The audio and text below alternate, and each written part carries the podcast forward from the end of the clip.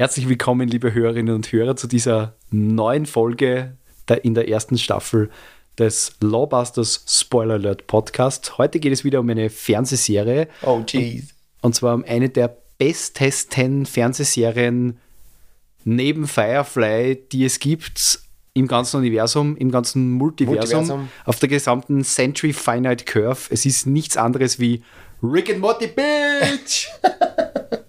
Rick and Morty, bitch! So ist es. Die Kultserie, die noch immer läuft. Also zumindest mehr oder weniger. Ich habe heute wieder gelesen, dass es mehr, dass schon wieder mehr Episoden ähm, geordert worden sind. Es wird mit Juli 2021, soweit ich weiß, Juni oder Juli 2021 eine fünfte Staffel Fünfte geben, Staffel. nachdem die vierte Staffel jetzt endlich mit den letzten fünf Episoden auf Netflix verfügbar war. Und ich muss ganz ehrlich sagen, der erste Lockdown seinerzeit bei der Seich war für mich geprägt von zwei Fernsehserien, wo ich glaube, dass wir die zweite auch nochmal besprechen sollten. Das war nämlich Tiger King und Tiger King gibt für drei Staffeln Spoiler Alert Podcast rechtliches her ähm, und Rick and Morty. Ich habe jede Folge Rick and Morty von der ersten bis zur aktuell letzten vierten Staffel schon unglaublich oft gesehen. Und sie haben einen unglaublichen ähm, Wiederschauwert sozusagen. Definitiv. Also, die kann Was man ist sich wirklich immer wieder anschauen. Lieblingsepisode? Meine Deine Lieblingsepisode. Lieblingsepisode, ja. Das ist so schwer, weil die meisten haben irgendwie was dabei, das mir, das mir unglaublich taugt oder mich ähm, berührt. Und es ist, für mich ist es halt so, die, diese, diese Serie Rick and Morty und, ohne das jetzt vergleichen möchte, aber wo es mir ähnlich geht, bei der Serie, wo es mir ähnlich geht, ist, es, äh, ist äh, Bojack Horseman.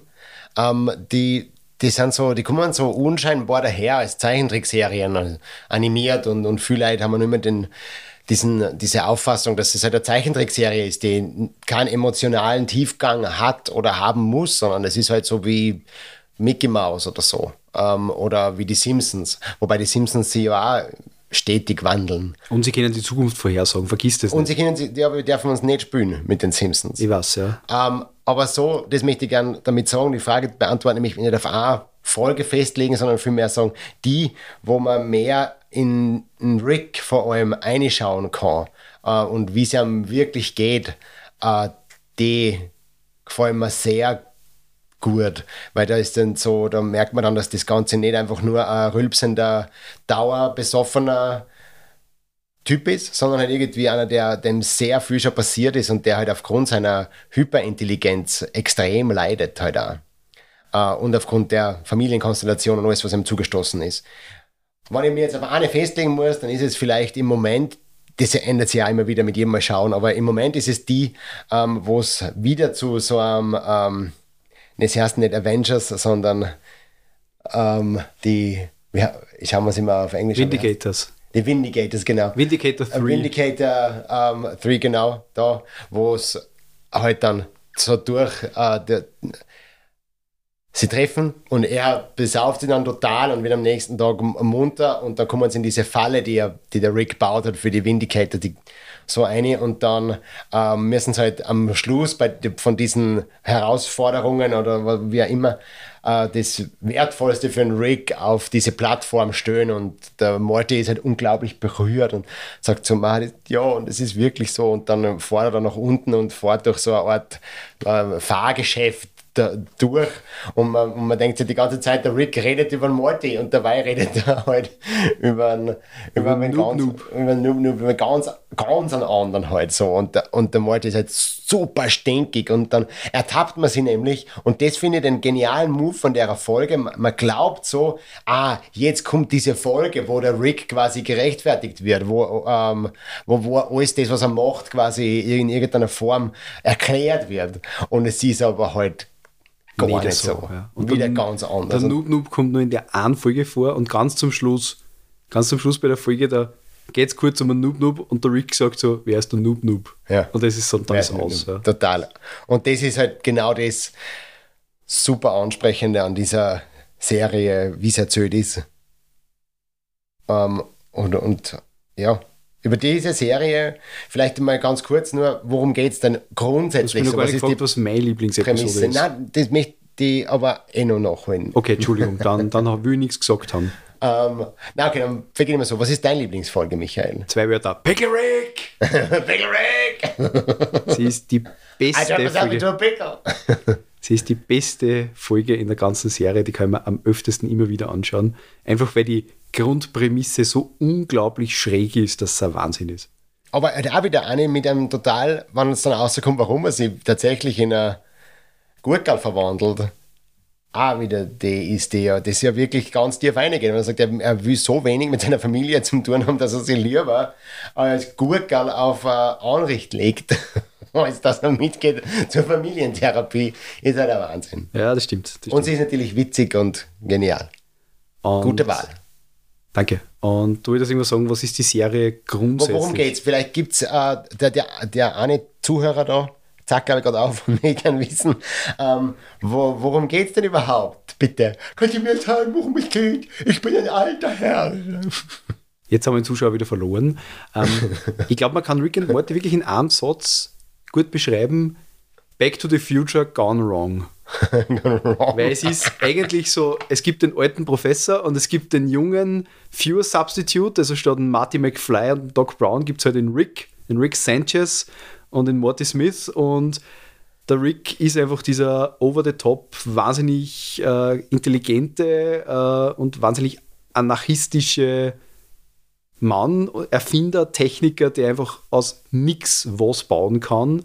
Und der Morty ist dann Max. Morty ist der einfältige Trottel, der, der den, den Rick nur intelligenter wirken lässt. Auf den ersten Blick. Und seine Gehirnwellen tarnen in Tarnen, Rick seine genau, Gehirnwellen, genau, wie man die- dann einmal erfuhr, erfährt. Der- und er ist ja so der, der moralische. Er hat den moralischen Kompass von den genau. beiden auf jeden Fall. Aber ich glaube, dass der Rick wissen würde, was moralisch weniger verwerflich ist, entscheidet er sich immer eher für das, was für ihn persönlich ähm, lukrativer ist oder einbringlicher. Äh, wichtig ist, Rick ist unglaublich zynisch und schwer alkoholgrau.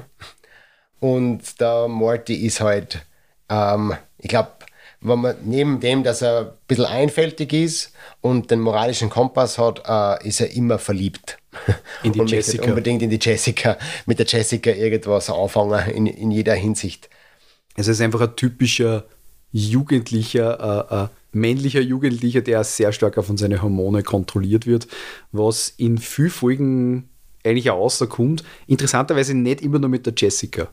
Ja. Also die Jessica ist so sein Love Interest auf jeden Fall über die ganzen Serien, also über die ganzen Folgen und Staffeln hinaus, aber er, er hat dann schon immer wieder so mehr Zufallsromanzen, die dann auch wieder zu wahnsinnig schräge Situationen führen. Komplett. Und wir vergönnen sie ihm heiß. Ganz genau. Also kurz gesagt ist Rick und Morty alles das, was Fernsehen können kann.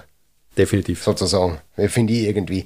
Die, die beiden äh, Macher dieser Serie sind Justin Roiland und der Dan Harmon, wobei man den Dan Harmon äh, kennt aus der, von der Serie Community. Ah, Äh, der hat Community quasi in ähm, gema- gemacht, dann haben sie bei Community kurzzeitig gefeuert. Ähm, und in dieser nicht bei Community-Zeit hat er was anderes machen wollen und ist eben, hat ihm gedacht, man möchte irgendwie was Animiertes machen. Und hat- der hat, offenbar der Dan Harmon ein Filmfestival und da hat er einen Film, einen Kurzfilm, animierten, ähm, dabei gehabt vom Justin Roiland und der war quasi so ein Spoof von Back to the Future. Äh, und dann, hat- den hat er dann angerufen und dann haben sie gemeinsam eben diesen Kurzfilm ausgebaut und den Rick und Morty gemacht und ähm, und da, dann war Rick and Morty geboren, sozusagen. Wobei, nur eine ganz kurze Randnotiz, dass der Dan Harmon nicht mehr bei Community dabei war, merkt man wirklich arg. Also die Community ist die, äh, zwei oder drei Staffeln lang unglaublich gut und super und locker und mir, mir hat es sehr, sehr gut gefallen. Es war erfreut, dass man Chevy Chase wieder mal sieht ähm, nach den National Lampoon Geschichten und so. Und dann ähm, und, und irgendwie waren die Dynamiken super und, und, und so. Das hat die Brit und die Annie, war, also alles sehr gut passt. Und natürlich ähm, ist auch der ähm, Donald Glover, der auch den Lando Calrissian spielt im Neichen, also Solo, relativ neuen Solo, Solo. a Star Wars Movie. Solo a Star Wars Fail. Ähm, äh, der, der ist einfach super in, gemeinsam ähm, mit seinem Gegenspieler. Es ist einfach eine sehr schöne Serie, die, die man sich gut daneben so immer wieder anschauen kann. Und dann, sobald, also ab dem Zeitpunkt, wo der Dan Harmon immer mitspielt, dann hören auch die Schauspieler teilweise auf. Chevy Chase ist nicht mehr dabei. Dann geht der Donald Glover auch noch weg und so. Und dann zerfließt er das Ganze. Ganz schlimm. Und es ist nicht mehr lustig und nicht mehr gut. Ich muss sagen, ich habe Community nur so nebenbei immer ein bisschen am Comedy Central verfolgt. Habe aber dann, wenn ich es ein bisschen aktiver angeschaut habe, mich schon aber doch, dass diese Serie, die am Anfang wahrscheinlich auch ein bisschen durch den Chevy Chase sehr nach Slapstick ausschaut, eigentlich voll viele Anspielungen hat und sehr viel Tiefgang eigentlich. Also die haben sich das schon gut überlegt und man sieht das auch bei Rick and Morty. Also Rick and Morty ist ja stellen wirklich eine einzige Anspielung auf irgendwas und die genau. bauen wahnsinnig viel in Sätze einfach manchmal Anspielungen ein, die, die, die man gar nicht bockt, wenn man sich nur einmal anschaut. Eigentlich. Komplett. Uh, und das ist ja das, das Interessante ist, dass das ja so, ähm, es lebt total von dem, dass, also ich finde es so frisch und so unvoreingenommen und irgendwie halt was Neues, obwohl es sehr stark von diesen, wie, wie du sagst, eben von Anspielungen lebt und, und von Callbacks und, und so. Und, und Persiflage von vielen, vielen vorangegangenen Popkulturphänomenen. Definitiv. Ähm, also eine kleine Randnotiz ist, der, der Justin Roiland spricht sowohl den Rick als auch den Morty in der englischen Originalversion, was ich großartig finde.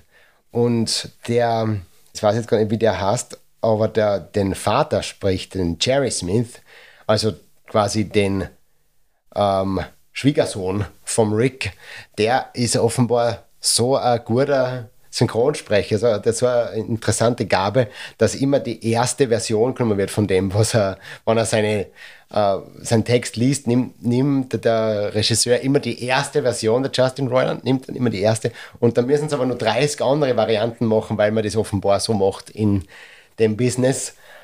Ähm, und es ist interessant, weil gerade für diese Rolle hätte eigentlich auch der Brian Cranston vorgesprochen, ganz zu Beginn, wie es nun die Leute gesucht haben. Dann haben sie dann aber nicht genommen, Brian Cranston aus Breaking Bad. Kennt man. Kennt man. Also Und also aus Malcolm mittendrin kennt man. Aus Malcolm mittendrin kennt man wirklich, der Vater uns, von uns allen. und ähm, genau, und, und also auch nur zum Synchronsprechen, weil es ist ja gerade bei Animationsserien so, so wichtig, die Stimmen.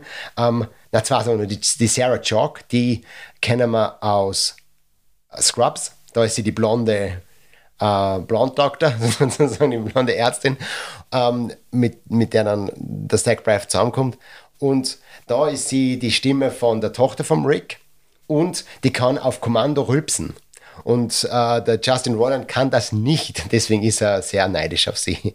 Also das heißt, sie macht in... Rick seine Rülpser, ja. Ah, okay. Das ist natürlich ist es blöd, weil der Justin Roland ständig rülpsen muss als Rick. Ja, das stimmt. Das ist... Ja. ja. Und alle, es gibt ja immer wieder so Werbeblöcke, die, die äh, Teil von einer Folge sind.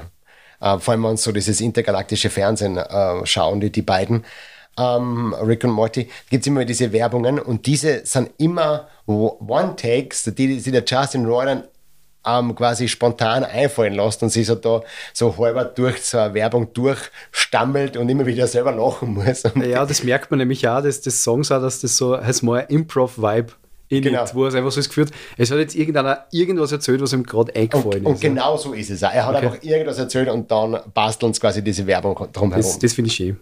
Und jetzt steigen wir gleich mal ein bei einer Folge, die, ähm, wo, bei der ich das letzte Mal einfach wieder eingestiegen bin, weil manchmal mag ich es dann auch nicht, dass ich mir eine Serie wieder von vorn bis hinten anschaue, sondern steige irgendwo ein. Ich bin eingestiegen bei der zweiten Staffel, Folge 8. Und diese heißt so schön auf Deutsch, wer A sagt, muss auch Penis sagen. Ähm, worum geht's in der Folge? Es ist ganz einfach so, der Jerry, also der Ehemann, der Schwieger, Vielleicht muss man, so, vielleicht ja. muss man nur ganz kurz was sagen zu äh, Rick and Morty. Es hat eigentlich jede Folge äh, so eine A- und eine B-Story. Also es ist eigentlich jede Folge zum großen Teil zwei Geschichten. Und bei der Folge, finde ich, sieht man das auch recht gut, dass es eigentlich zwei parallel laufende Handlungsstränge gibt. Ja. Weil wir haben die einen Handlungsstrang, den du gerade anteasern wolltest. Genau. Und der andere, dass quasi die einfach zum zweiten Mal, soweit ich mich erinnern kann, in der ersten Staffel haben sie schon mal gemacht, Interdimensional Cable anschauen. Genau, Interdimensional Cable. Also einfach ja. irgendwelche ganz schrägen Fernsehserien, wo es jetzt der Rick und der Morty sind und parallel dazu gibt es eben die Haupt- zweite Geschichte, die eigentlich in dem Fall Hauptgeschichte, ja. mit Jerry und der Beth Smith. Genau. Und da, da ist es so, dass der Jerry die, diese giftige Eiscreme gegessen hat, die der Rick nicht gescheit weggesperrt hat und ähm, zu sterben droht. Und in einem intergalaktischen Krankenhaus wird er dann gerettet und im Zuge dessen wird ähm, herausgefunden, dass äh, der, ähm, ja, das beste Wesen des Universums, der Shrimply Pibbles, so heißt der, äh, Shrimply Pibbles, ähm, der an einem, einem Herzversagen zu sterben droht sozusagen. Und Blader oder glücklicherweise gäbe es einen Herzspender, nämlich äh, Form und Viskosität äh, sind genau gleich von Herz und Jerrys Penis. Deswegen auch die, der Titel dieser Folge. Wer A sagt, muss auch Penis sagen. Das heißt also, der Penis vom Jerry wird ideal sich als Spenderherz von, äh, für den Shrimply Peoples, den, best, den besten Wesen des Universums, eignen. Und er wird natürlich gefragt, der Jerry, willst du bitte den besten Menschen, des, äh, das beste Wesen des Universums retten mit deinem Penis? Ähm, und dann sagt er halt so, äh, na oder ja. Also er ist ein bisschen hin und her gerissen, was natürlich äh, sehr, sehr schön ist. Und am Anfang finde ich es halt überhaupt nicht super, dass er seinen Penis verlieren würde. Nein, es ist so, dass er am Anfang wird ihm quasi vorgeworfen von diesen, diesen außerirdischen Delegierten, dass Dass er er- quasi feig ist. Genau, Und dann sagt er quasi, ja, ist passt, passt, ich, ich gebe meinen Penis für den Shrimpy Pimples her. Und dann wird ihm aber schier angeehrt, wie man so sagt. Und dann versucht er irgendwie so das zu rechtfertigen, dass die Beth das nicht will. Genau, und die es dann über sie spülen. wie es dann sieht, welche Ersatzmöglichkeiten, welche Transplantate es für einen Penis gibt, ähm, ist dann voll dabei, weil es ist quasi für sie nur eine Verbesserung. Und dann hat der Jerry wieder das Problem. Dass er eigentlich äh, einen Penis ohne Probleme hergeben könnte, weil er ja ein wesentlich besseres Transplantat dann für anstatt des Penises bekommen würde. So. Genau. Äh, das heißt also, deswegen auch ein bisschen, wer A sagt, muss auch Penis sagen. Ähm, und dann ist es so, dass ähm, im Endeffekt herausgefunden wird, dass, dass sie den Penis gar nicht brauchen als Transplantat Ja, sie sozusagen, zahlen dann alle zusammen, weil sie ja ein künstliches Herz gefunden haben. genau, ein künstliches Herzen, weil die gesamte Bevölkerung des Universums quasi zusammenzahlt für einen Shrimplin Pipples. Dann sozusagen brauchen sie den Jerry nicht und sie janken quasi in Schimpf und Schande hinfort, aber da ist noch nicht das ganze Ende erreicht, weil Weil er ähm, dann sozusagen eigentlich die Ärzte zwingen will, dass sie mit dem Penis abschneiden. Was eine super starke Fremdschäm-Sequenz ist natürlich. Und er fühlt sich wahnsinnig auf und dann wird er von, ich habe mir es aufgeschrieben, 53 Kugeln erschossen, zerschossen quasi. Ähm, dann wieder zusammengeflickt, weil man ja in dem intergalaktischen Mega-Super-Krankenhaus ist. Äh, er stirbt also nicht, kriegt aber dann einen super Anschiss von seiner Frau. Und das Lustige ist dabei, dass er, er, er hält dann so eine Waffen auf die Ärzte, wo dann die Beth sagt, das ist keine Waffen, das ist das Trans das wäre Penistransplantat. dein Penis worden. und dann haut er das weg und dann wird eben erschossen. Dann wird und, er erschossen. Und ja, und ich finde, also die beste Szene in, dem ganzen, in der ganzen Folge ist in der B-Story, nämlich bei, äh, Beim interdimensionalen Fernsehen. genau, und zwar nämlich gibt es da in dem Zusammenhang eine kurze Sequenz, How They Do It, und sie erklären, wie man Plumbers herstellt. Und der Plumbers ist eine wiederkehrende Sache eh bei Rick and Morty. Es ist von Think Geek, glaube ich, sogar meine Replika hergestellt worden mit Bedienungsanleitung. und es ist immer so, man weiß überhaupt nicht, für was das Ding gut ist. Und es wird aber in dem Universum immer so da, also vor allem auch der Rick, dass er sagt, also es weiß eher jeder, wofür Plumbus gut ist. Das braucht man nicht erklären. Ja. Und wenn man sich mal Zeit nehmen möchte, das ist jetzt vielleicht ein bisschen ein Trivia, ähm, es gibt auf YouTube diese Sequenz, einfach How They Do It, Plumbuses, nur die Sequenz anschauen und nicht nur die Sequenz anschauen, sondern die ganzen Kommentare drunter lesen. das ist das Lustige dabei. Ja. Weil die Leute, da merkt man richtig die Fans von Rick and Morty, die das dann, also wirklich in dieser, in dieser Sprache dann schreiben, also ja, meiner hat das, den und den Dingelbob und das ist nicht so gut und die hätten einen anderen Schlimm nehmen müssen ja, und genau, so. Und das ist ein Wahnsinn, ja. Also das ist nur Name-Dropping die ganze Zeit und man kennt sie nicht aus, worum es geht, aber es ist wirklich lustig. Also der Rick and Morty Doktorismus. Und wenn wir schon bei den Social Media sind, ähm, am Anfang haben sie diese Folgen ja eigentlich sogar gratis zur Verfügung gestellt, die ersten sechs. Und eine Folge habe ich mal ausgeschrieben, Rick's Minutes, war ähm, vor der Ausstrahlung in 109 15-sekündigen Videos auf Instagram zu schauen. Kannst du dir das vorstellen?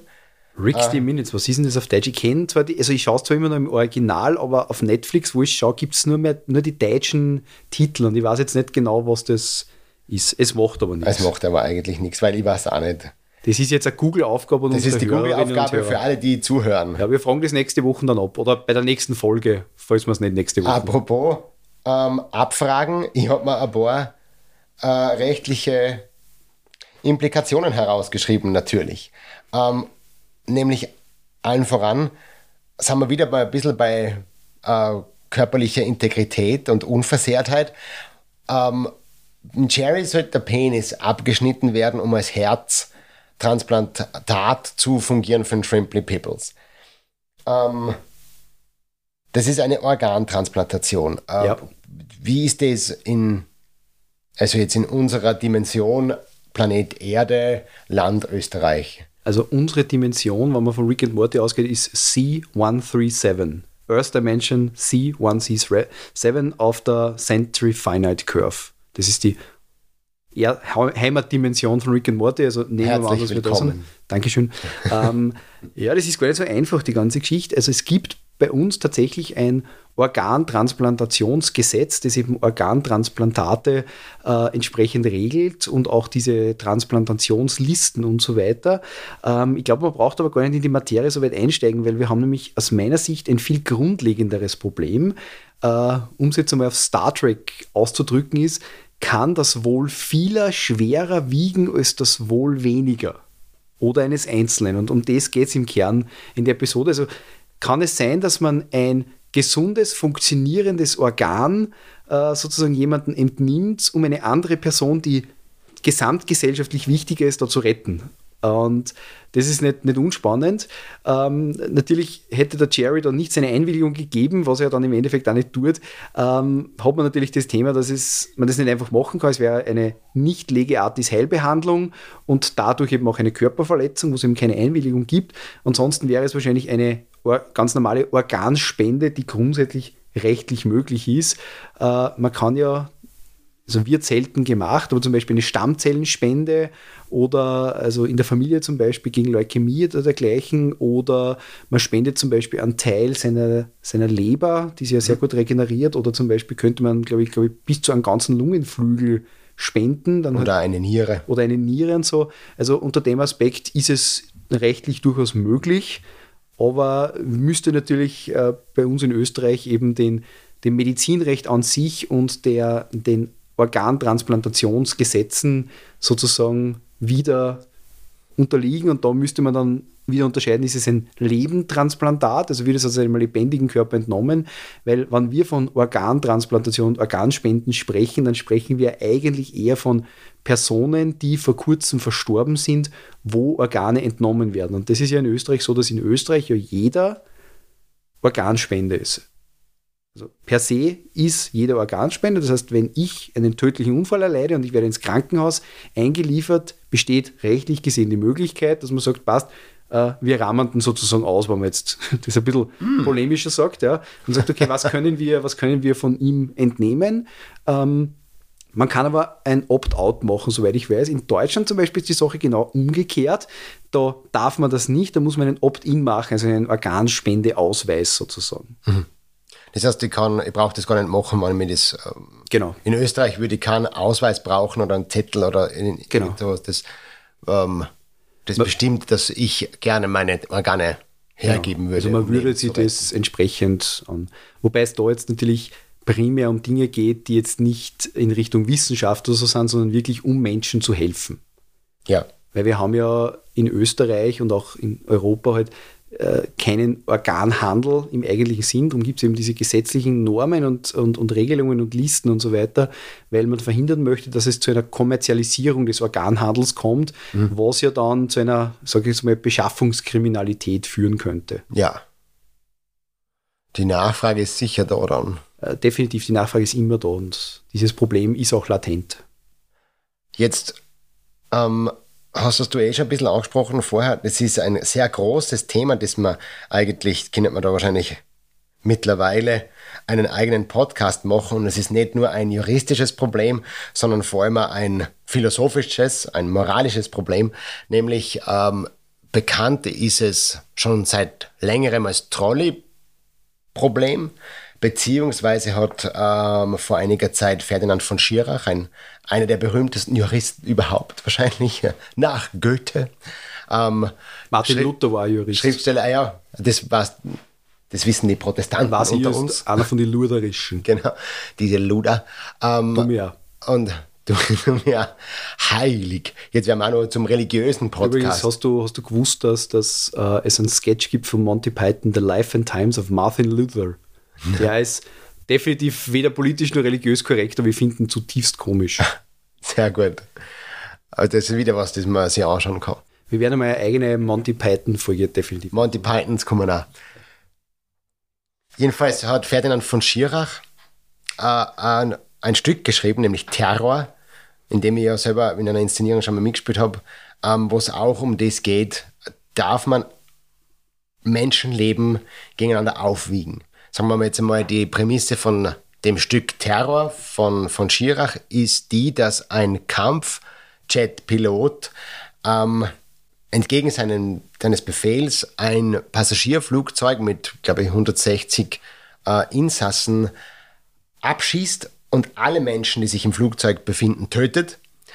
Ähm, aber nur deswegen, weil dieses Flugzeug auf Kollisionskurs mit einem Fußballstadion, einem vollbesetzten Fußballstadion gewesen ist. Das, da würden dann 40.000 Menschen oder so sterben. Das heißt, der Pilot hat abgewogen zwischen äh, dem kleineren Übel und dem größeren Übel, unter Anführungszeichen, nämlich ähm, nur 140 Menschenleben zu verlieren oder 40.000 Menschenleben. Fußballfans oder Fußballfans zu. Menschenleben ist Menschenleben. Ja, danke. Oder nicht? Nein, ich, ich will da keinen ähm, beleidigen. es, jetzt, apropos, jetzt haben wieder ein paar ausgeschaltet, gell? ähm, ich bin jetzt kein Fan von Fußball, aber ich kann. Wir haben mittlerweile minus zehn Hörer. Ja, ich, ich, ich, kann, ich kann die Begeisterung für Fußball einfach verstehen. Schon verstehen. Ich kann es vollkommen verstehen, ja. Also ja. ich kann es verstehen. Ich war, ich war du teilst sie nicht, aber du genau, äh, kannst es nachvollziehen. Ich sie nicht, aber ich, ich kann sie nachvollziehen. Einfach, ich war schon bei Fußballspielen dabei und das ist immer spannend, wann dann die Leute wahnsinnig jubeln über sowas und das, das finde ich, find ich auch wieder lässig, ja. Also insofern, ja. Die Leidenschaft. Die Leidenschaft. Ja, die Energie, genau. die frei wird. Genau. Um, ähm, und eben um diese Energie auch bei den 40.000 Menschen im Stadion weiterhin frei werden zu lassen, entscheidet mhm. sich der Pilot, dieses uh, Flugzeug abzuschießen. Andere Konstellationen können sein, die, die kennt man. Ähm, ein äh, Zug fährt auf, einer, auf einem Gleis dahin, äh, kann nicht mehr bremsen und äh, droht in sechs Arbeiter hineinzurasen und mit höchster Wahrscheinlichkeit alle zu töten. Man selbst steht bei einer Weiche und hat die Möglichkeit, den Zug abzulenken, aber auf diesem anderen Gleis befindet sich eine Person, die sterben würde, wenn ich die Weichen verstelle. Oder äh, andere Version dieses selben Problems ist, ich befinde mich auf einer Brücke und der Zug fährt unter mir durch ähm, und auf der Brücke befindet sich mit mir gemeinsam ein relativ dicker Mann. Und der dicke Mann würde, äh, wenn er denn auf, das, auf die Gleise unter uns fallen würde, den Zug zum Stillstand bringen. Ist die Frage, ähm, schubse ich ihn hinunter ähm, äh, oder ist er zu schwer, äh, wenn ich ihn als Lebendige sozusagen schubsen müsste ähm, und ersteche ich ihn vorher und dann schubse ich ihn hinunter. Also die, die, das Grundproblem ist immer dasselbe. Wie, wie äh, kann man das machen? Kann ich quasi das eine Leben opfern, um mehrere Leben zu retten? Kann ich wenig Leben beenden, um viele Leben zu verlängern? Ist ein durchaus, recht, durchaus rechtlich ein Problem aber auch vor allem ein, ein moralisch-ethisches Problem und ein sehr stark philosophisch geprägtes Problem. für das es darüber hinaus keine klare Antwort gibt, rechtlich gesehen. Man hat das damals gesehen, eben bei dem Stück, äh, das war damals in der Reihe Theater at Work, wo du eben auch dabei warst. Das war ja damals am Landesgericht in Linz, habe ich das zum genau. Beispiel verfolgen dürfen, ähm, wo man dann quasi als Publikum entscheidet, äh, schuldig oder nicht schuldig. Und es war sehr interessant, weil das auch durch die Medien gegangen ist äh, und sich dann gerade in Linz, weil es ja dort die juristische Fakultät unter anderem gibt, sich dort sehr viele Professoren und auch Richter geäußert haben in der ganzen Geschichte. Und die Meinungen sind dort sehr stark auseinandergegangen, je nachdem, wo man, also auf welchen rechtlichen Aspekt man den Fokus legt. Ähm, und es ist wirklich so gewesen, dass man grundsätzlich sagen kann, okay, man kann Menschenleben nicht gegeneinander aufwiegen. Also dass das Wohl eines Einzelnen wiegt so schwer wie das Wohl von vielen. Ähm, man muss das Ganze, also um zu einem Ergebnis zu kommen, irgendwie über andere Dinge wie zum Beispiel einen entschuldigenden Notstand, also so Entschuldigungs- und Rechtfertigungsgründe in dem Fall im Strafrecht spielen. Aber Grund, der Grundtenor ist einfach das, Menschenleben gegeneinander aufwiegen geht nicht. Das nämlich auch nicht in Extremfällen. Das ist nämlich das Spannende, ja. wo man sagt, ähm, ja, was ist, wenn nicht ein dicker Mann auf, dem, auf der Brücke mit mir steht, sondern ein schwerbehinderter Mensch. Ähm, der hat der gleich viel äh, Lebensqualität und ist deswegen das Leben gleich viel wert wie das von einem genau, ähm, die, nicht behinderten genau, Menschen. Genau, und da sagt natürlich die österreichische Rechtsordnung, ähm, es ist so. Das ist zum Beispiel auch sehr interessant mit, mit der Debatte äh, der sogenannten Wrongful Birth, wenn man auf das geht, also inwieweit äh, ein, ein Krankenhaus Schadenersatz zu leisten hat, wenn aufgrund eines Behandlungsfehlers das Kind äh, mit Beeinträchtigung geboren wird. Also ob quasi die Beeinträchtigung eines Menschen an sich, also das menschliche Leben an sich, ein Schaden sein kann. Genau. Und das ist, also das sind ganz spannende, zutiefst äh, moralische und rechtsphilosophische Fragen, wo wir in der Juristerei oft sehr wenig Antworten haben. Es sind natürlich auch Extremfälle, mit denen man nicht ständig konfrontiert ist. Ähm, für mich war es zum Beispiel ähm, jetzt schon äh, des Öfteren der Fall, dass bei einer künstlichen Befruchtung ähm, der behandelnde Arzt, um sicher zu gehen, nicht nur ein Ei quasi in die Gebärmutter einpflanzt, sondern mehrere, weil es eh sehr wahrscheinlich ist, dass so ein künstlich befruchtetes Ei dann nicht wirklich ähm, zu, zu einem äh, lebensfähigen Fötus heranwächst. Und dann ist es aber so, dass ähm, statt zwei, drei Eier eingepflanzt werden und auf einmal hast Drillinge. Und da kommen tatsächlich drei Kinder, drei gesunde Kinder zur Welt. Und dann ist die Frage, ähm, ist diese, ist diese, Übererfüllung ja, ja, genau. rechtsgeschäftlich gesehen ein, ein, gewährleistungsrechtlicher Mangel. Genau. Und muss dann der Arzt sozusagen für Unterhalt zum Beispiel den Unterhalt des dritten Kindes, das niemals gegeben hätte, hätte er nicht drei Eier eingepflanzt, ähm, Unterhalt zahlen und sie das, und das als Schaden, ist das dann wieder ein Schaden. Und natürlich ist dann schwer, weil das ist schnell beantwortet, das dritte Kind kann kein Schaden sein, aber eben wieder über andere Konstrukte und Argumentationsketten könnte man dann zu dem Schluss kommen, dass vielleicht sogar der Arzt in dem Fall belangt werden könnte. Man sieht eben aus dieser sehr leichten Serie Rick and Morty erwachsen zutiefst philosophische, rechtsphilosophische Themen. Wieder ein Grund, warum man sofort jetzt, da diese Episode von unserem Podcast eh zu Ende ist, genau. ähm, hin zum Fernseher und sich Rick und Morty anschauen. Genau, und nicht aufhören, bis man wirklich alle Folgen gesehen hat. Bis man jedes philosophische Problem durchleuchtet hat. Ich finde es aber interessant und das kann zu einem abendfüllenden, schönen Gespräch werden, sie über dieses tolle Problem ähm, Gedanken zu machen mit Freunden, vielleicht jetzt gerade über Social Media oder über Zoom oder wie auch immer. Macht es doch, strengt eure Gehirne an. Genau. Es, äh, ist es lohnt durchaus sich. spannend. Und schaut Rick and Morty auf jeden Fall interdim interdimensionales Kabelfernsehen. Interdimensionales Kabelfernsehen, damit auch ihr wisst, wofür man alles an Plambus benötigen kann. So ist es. Danke fürs Zuhören. Und Danke, bis Michael. zum nächsten Mal. Bis zum nächsten Mal. Tschüss. Tschüss.